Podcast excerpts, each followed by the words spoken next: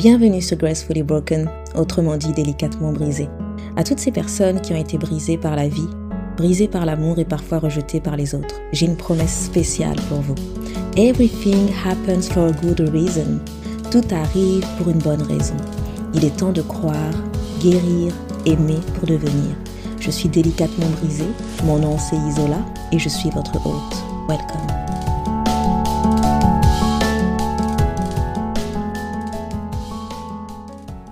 What's up guys, c'est Isola, j'espère que vous allez bien. On se retrouve pour un nouvel épisode du podcast Gracefully Broken.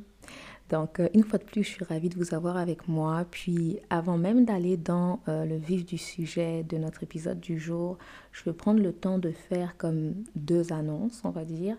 La première, c'est que je suis déjà premièrement navrée du délai euh, parce que l'épisode d'aujourd'hui était prévu pour il y a déjà deux semaines. Mais il y a eu pas mal de changements dans ma vie personnelle en ce moment qui faisaient que ça nécessitait beaucoup de logistique. Et donc, j'avais pas forcément le temps que j'avais initialement prévu pour pouvoir poster le podcast, l'épisode du podcast au bon moment. Donc, euh, vraiment navré pour ça. La deuxième chose, c'est que cet épisode est le dernier épisode de la saison. Euh, dans le fond, je prévois de reprendre les épisodes pour le podcast à compter de septembre. Euh, je vais vraiment essayer, j'ai envie du moins de travailler sur euh, de nouveaux aspects au niveau du podcast, au niveau contenu, au niveau information. Donc j'ai envie de prendre un temps vraiment pour pouvoir travailler là-dessus. Ce qui fait que cet épisode est le dernier épisode pour la saison. Ensuite de ça, on va se retrouver en septembre pour continuer notre aventure de podcast.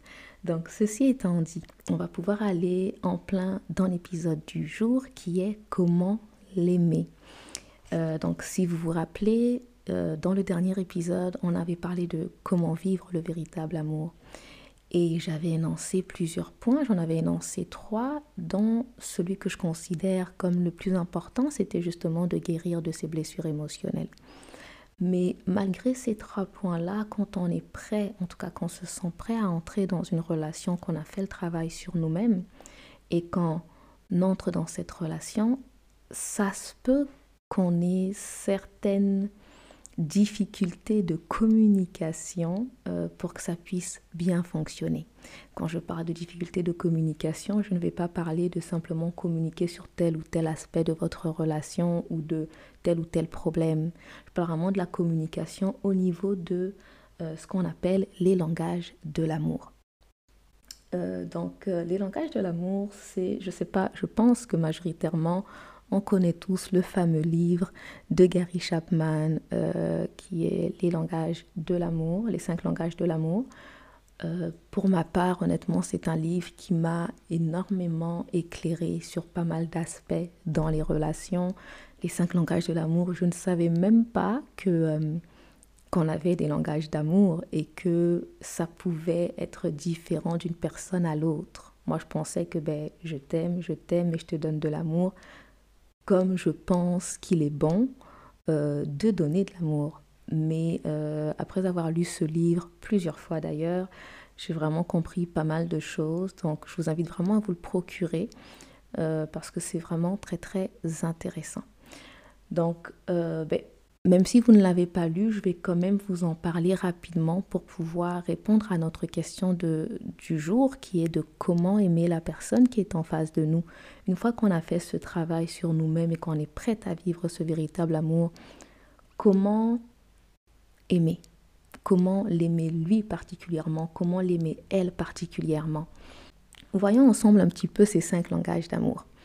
Donc, les cinq langages sont euh, le langage des cadeaux, on a le langage des paroles valorisantes, on a le langage des moments de qualité, on a le langage du toucher physique et on a le langage des services rendus. Rapidement, euh, quand on parle de langage, c'est que simplement, il explique dans son livre que chaque personne a une manière, a une, a une façon particulière de se sentir aimé et donc ici, par rapport au niveau des cadeaux, une personne en fait va se sentir aimée lorsqu'elle reçoit des cadeaux. Quand tu ne lui offres pas de cadeaux, elle ne se sent pas appréciée, elle ne se sent pas euh, aimée tout simplement. Ensuite, on a les paroles valorisantes. Ça va être en fait ces personnes-là qui aiment ou qui ont besoin d'entendre à quel point elles sont euh, belles, à quel point euh, telle robe lui va si bien, ou oh, comme de, de, la manière comment est-ce qu'elle fait la cuisine, ou je donne des exemples comme ça, mais en fait ce sont ces paroles-là qui viennent valoriser la personne, qui viennent apporter cette, mettre en avant cette valeur de la personne. Et le fait de lui répéter ces mots, ces paroles constamment fait que elle se sent appréciée à sa juste valeur. Ensuite de ça, on a les moments de qualité. Ça, c'est mon préféré. Alors, au niveau des moments de qualité, ça va être vraiment euh, une personne qui se sent aimée de cette façon-là. Elle n'a pas besoin de grand-chose, si ce n'est en fait votre présence et votre temps. Et dans, ce, dans cette présence, ça va être les petits moments que vous allez passer ensemble.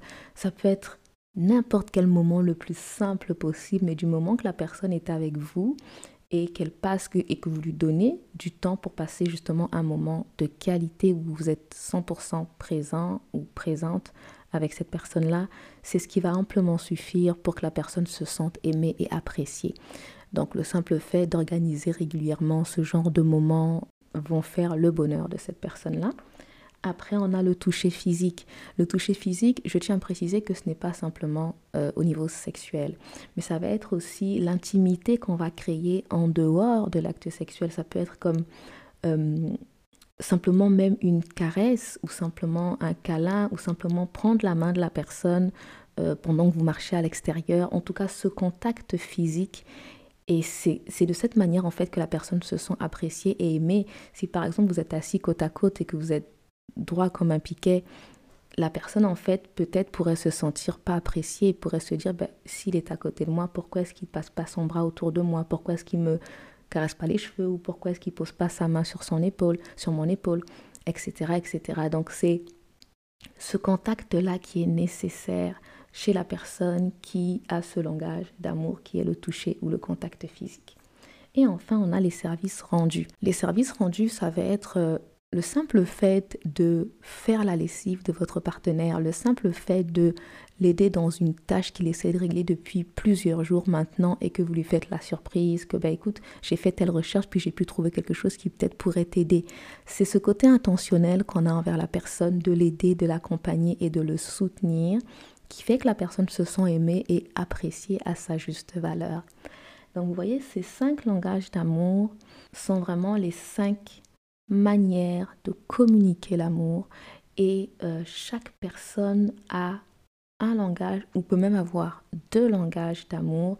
Dans tous les cas, je pense qu'il y en a un qui est souvent plus dominant que le deuxième. Et euh, c'est donc dans ce sens-là que les personnes vont se sentir aimées. Et je vous invite vraiment à, essayer justement de, voir ce qui vous correspond.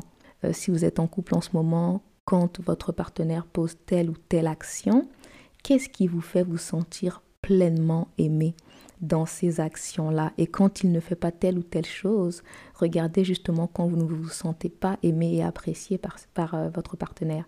À ce moment-là, vous serez en mesure d'évaluer ce qui est important pour vous, comme votre langage d'amour et peut-être également un deuxième langage d'amour, à partir de là, c'est important de communiquer. Donc, on a vu ce que c'est justement ces différents langages d'amour et les moyens, les, disons, les différentes possibilités pour vous de repérer un petit peu ce qui vous correspond. Maintenant, la personne qui est en face de vous n'a pas le même langage d'amour que vous ça peut arriver que ce soit les mêmes. Puis là, franchement, vous êtes vraiment chanceux, chanceuse, parce que vous n'aurez pas à apprendre le langage d'amour de, de, de, votre partenaire pour pouvoir lui donner comme il faut. Mais ça arrive aussi que ce soit complètement l'opposé. Vous avez une personne, par exemple, si votre langage à vous, c'est les moments de qualité, vous avez peut-être en face de vous une personne qui, son langage d'amour, c'est peut-être les services rendus. Mais si dans votre manière de lui démontrer votre amour, vous êtes en train de lui donner ce que vous, vous aimeriez recevoir, c'est là qu'on dit qu'il y a un problème de communication. Parce que autant vous allez continuer à essayer d'organiser des moments de qualité pour cette personne-là, parce que vous estimez que c'est comme ça qu'elle est censée se sentir aimée, puisque c'est comme ça que vous, vous sentez aimé. Mais le problème, c'est que lorsqu'on donne ce que l'on voudrait recevoir et que l'autre personne en face n'a pas le même langage que vous, elle ne va pas se sentir aimée ni appréciée. Elle va même aller vous peut-être vous faire le reproche et vous dire que je ne me sens pas aimée. Donc l'autre personne euh, pour qui on, est en train de remuer ciel et terre en pensant lui donner l'amour dont il a besoin, reçoit un autre message, un message qui est étranger pour lui. Comme je disais tout à l'heure, si vous, votre langage d'amour, c'est les moments de qualité, que la personne en face de vous, ce sont les services rendus, et que vous lui donnez de l'amour en mettant en place ces moments-là de qualité, la personne qui est là, votre partenaire, va recevoir un message qu'il ne comprend pas. Il va apprécier le moment.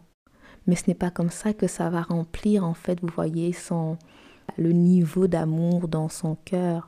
Comme il va vous dire merci, il va apprécier, passer du temps avec vous. Mais si ce n'est pas son langage dominant, l'effet que ça va créer chez lui ne sera pas l'effet que vous attendez. Ce ne sera pas l'effet que qu'il y aurait eu sur vous-même. Et parfois, ça peut créer de la frustration parce que euh, on, essaie de faire ce qu'il faut une fois, deux fois, trois fois, quatre fois, puis on le fait plusieurs fois par semaine ou plusieurs fois par mois. Mais la personne en face ne semble pas euh, reconnaissante ou ne semble pas appréciée. Et vous, ça vous frustre parce que vous ne comprenez pas, vous faites tout ce qu'il faut, tout ce qui est en votre pouvoir pour rendre votre partenaire heureux, heureuse. Et vous avez l'impression en fait que peu importe ce que vous faites, ce n'est jamais suffisant. Le problème n'est pas que c'est suffisant ou pas, mais le problème en fait c'est ce que vous donnez, est-ce que c'est ce qui convient? D'où l'importance de la communication et d'où l'importance premièrement aussi d'aller chercher à comprendre quel est le langage d'amour de votre partenaire. Donc c'est pour ça que euh, je parlais tantôt de repérer votre type d'amour à vous c'est une bonne chose, mais par la suite, communiquez. Communiquez avec la personne qui est en face de vous afin de comprendre comment est-ce que tu te sens aimé, comment est-ce que tu te sens apprécié. Et c'est ce qui va éviter en fait toute cette frustration et par moments j'ai envie de dire cette perte d'énergie d'aller comme faire, faire, même si ça vous fait plaisir, mais ça ne crée pas l'effet attendu chez l'autre personne. Euh, je me rappelle par exemple d'une situation où moi, mon langage d'amour, ce sont les moments de qualité. Je pense que c'est pour ça que j'ai aussi plus de facilité à en parler. Et je me suis retrouvée une fois face à une personne qui, euh, son langage, c'était les services rendus. Un langage d'amour que je vous avouerai que j'ai du mal à comprendre. Je me dis toujours, mais comment est-ce que tu peux te sentir aimé quand je fais ta lessive? Ou comment est-ce que tu peux te sentir aimé quand je vais, je sais pas moi, ramener... Euh, des chemises au pressing ou des trucs comme ça? Pour moi, c'est comme un langage incompréhensible parce que moi, tu me fais ça, euh, non, je ne me sens pas du tout aimé. Tu m'aides, c'est bien, j'apprécie, mais c'est pas comme ça que je vais avoir mon, mon niveau d'amour plein, comprenez? Et donc, ça a créé pas mal de frustration parce que la personne euh, était, était là pour moi au niveau des services à rendre. Donc la personne pouvait être là quand j'avais besoin d'appeler euh, et que je me sentais pas bien, à n'importe quel moment, je savais que je pouvais compter sur lui. Mais en même temps, les moments de qualité avec cette personne, j'en avais pas. J'en avais pas et ça me frustrait beaucoup. Et à chaque fois, j'arrêtais pas de lui dire J'ai l'impression que tu ne m'aimes pas, j'ai l'impression que je ne compte pas pour toi, j'ai l'impression que, euh, que tu ne m'apprécies pas pour ce que je suis. Et vous voyez, ça a créé beaucoup de frustration chez moi et probablement chez lui aussi parce que il était en train de me donner de l'amour à sa manière et moi je lui donnais de l'amour. En tout cas, j'essayais déjà de lui donner de l'amour à ma manière et je pensais que je l'aimais parfaitement bien. je me disais, oh, je, sais comment aimer, j'aime bien, regarde tout ce que je fais, etc. Mais euh, ça faisait peut-être plaisir à la personne, mais en même temps, ça ne suffisait peut-être pas de son côté. Et surtout quand on pense seulement à soi-même, et qu'on est tellement dans cette position où on, dit à la personne je pense que tu ne m'aimes pas, on passe notre temps en fait à nous plaindre et qu'on n'essaie pas de comprendre. Vous voyez cette communication mature et, sincère en fait qui, qui nous pousse à, à, essayer de rétablir les choses. Et il y a eu une période où justement la communication que j'avais c'était plus de la plainte que d'essayer de comprendre sa façon de fonctionner parce que j'estimais que ma façon de fonctionner était la bonne et qu'il n'y avait aucun problème là-dessus. Mais quand on comprend qu'il y a différents langages d'amour, quand on prend le temps de communiquer avec notre partenaire et de et d'essayer de comprendre aussi euh, le langage de notre partenaire et de réaliser que ce qu'il donne, c'est ce qu'il aimerait recevoir. Et qu'en prenant le temps de nous asseoir et de dire écoute moi ce que je voudrais recevoir c'est tel type d'amour. Et qu'on entend aussi notre partenaire qui nous dit que bah, moi ce que j'aimerais recevoir c'est tel type d'amour, à ce moment-là qu'est-ce qu'on fait? Nous, on va recevoir ce qu'on attend, mais en échange, on donne ce que l'autre attend. Et c'est comme ça qu'on a un bon langage, parce que il reçoit ce qu'il comprend, et moi je reçois ce que je comprends. Et là, on arrive à justement aimer la personne, je dirais, de la bonne manière. Ce simple point-là, après, je pense qu'il y a plein d'autres choses qu'on pourrait prendre le temps euh, d'analyser ou d'évaluer pour euh, aimer cette personne qui est en face de nous comme il faut. Mais les langages d'amour sont pour moi le premier point essentiel que n'importe quelle personne devrait connaître. C'est aussi ça, en fait, se connaître soi-même. Connaître son langage d'amour, c'est se connaître soi-même. Et savoir, en fait, guider la personne qui est en face de nous et lui dire, voici comment est-ce que je me sens aimé, voici ce que j'aime et voici ce que j'aime moins. C'est comme ça, c'est dans cette bonne communication qu'on a, euh, qu'on a, je pense, la possibilité de vivre euh, ce, ce, véritable amour. Donc, euh, je pense que c'est important de non seulement se connaître soi-même, prendre le temps de connaître son partenaire sur cet aspect-là et communiquer euh, justement ce qu'on aime et ce qu'on aime moins et écouter ce que notre partenaire aussi va partager avec nous pour pouvoir espérer avoir une relation en fait où on est pleinement épanoui l'un et l'autre. Donc euh, je pense que ça fait le tour. Honnêtement, ce n'était pas vraiment un épisode très très long. Je voulais vraiment simplement rebondir sur euh, ce petit, ce petit aspect-là qui certes petit, mais tout autant essentiel dans le fait de pouvoir vivre un véritable amour. Donc je terminerai simplement avec le mot de la fin en vous disant, donnez ce qu'il faut, communiquez ce qu'il vous faut pour une relation épanouie. Si on apprend à écouter et si on apprend à communiquer comme il se doit et que à l'issue de cette écoute et de cette communication, on arrive à transmettre et donner ce qu'il faut donner, je pense qu'on a tout gagné. En principe, après bien sûr il y a des particularités, mais les langages d'amour sont importants. Donc une fois de plus, prenez le temps de lire ce livre, euh, vous et votre partenaire, peut-être même échanger là-dessus. Et euh, peut-être, qui sait, ça permettrait d'ajouter encore plus à cette belle relation que vous avez en ce moment. Donc en tout cas, c'est ce que je vous souhaite, c'est ce que je me souhaite à moi-même. Et je vous souhaite également de passer de bonnes vacances pour ceux qui sont partis en vacances, même pour ceux qui sont euh, pas partis mais qui sont en congé. Passez de bonnes vacances, profitez de vos proches, profitez de ce beau temps qu'on a. Donnez de l'amour autour de vous, donnez-vous de l'amour, donnez-vous du temps. Soyez patient avec vous-même. Et en attendant, on va se retrouver en septembre. Je vous souhaite une excellente journée. Prenez soin de vous.